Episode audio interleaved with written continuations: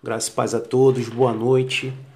Mais uma palavra para o seu coração, cujo tema é companheiros de visão.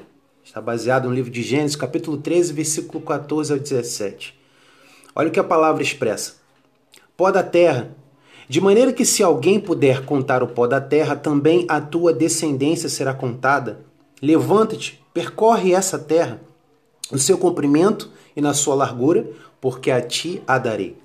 Sabe o que pode estar te impedindo, irmãos, de ver o que Deus quer te mostrar? É o Ló que está contigo. Você está trabalhando para a sua descendência. Depois que você viu, levanta e percorre. Vai atrás do que você viu. Você vai ver muitas vezes daqui por diante Deus falando com Abraão e nunca mais falou com Ló. A última vez que Deus falou com Ló foi quando visitado em Sodoma e Deus disse para ele que ia tirá-lo daquele lugar errado ao qual ele destruiria por completo.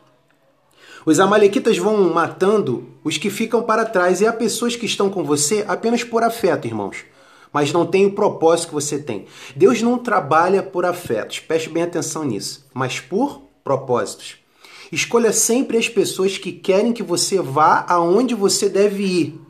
Sabe de quem eu aceito crítica? De pessoas que estão indo para o mesmo lugar que eu. Eles sim têm autoridade para me criticar. Abra comigo a palavra no livro de Neemias, capítulo 6, do versículo 2 ao 3, e preste atenção no que a palavra está expressando. Sambalate e Gesem mandaram dizer-me: Vem e congreguemo-nos juntamente nas aldeias no vale de Ono. Porém, intentavam fazer-me mal.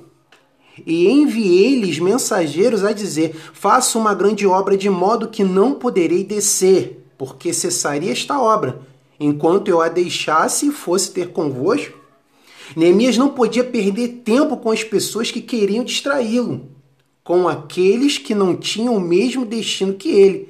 Ele tinha uma grande obra e não podia parar. Eu e você, irmãos, temos uma grande obra e não podemos parar.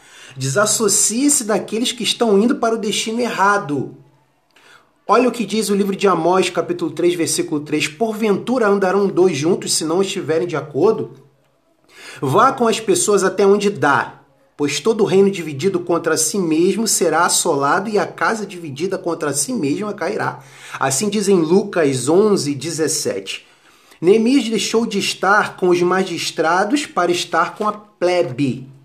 Escolha suas companhias, irmãos. Defina claramente aqueles com quem você pode caminhar até certo ponto, mas que não chegarão com você até o final. Gaste mais tempo com as pessoas certas. Preste atenção nisso aqui. Que estão indo para o mesmo lugar da visão. Gaste mais tempo com as pessoas da visão.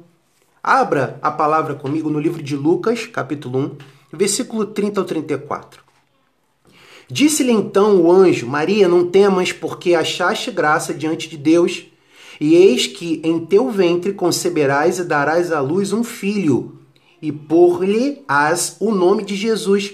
Este será grande, será chamado Filho do Altíssimo, e o Senhor Deus lhe dará o trono de Davi, seu pai.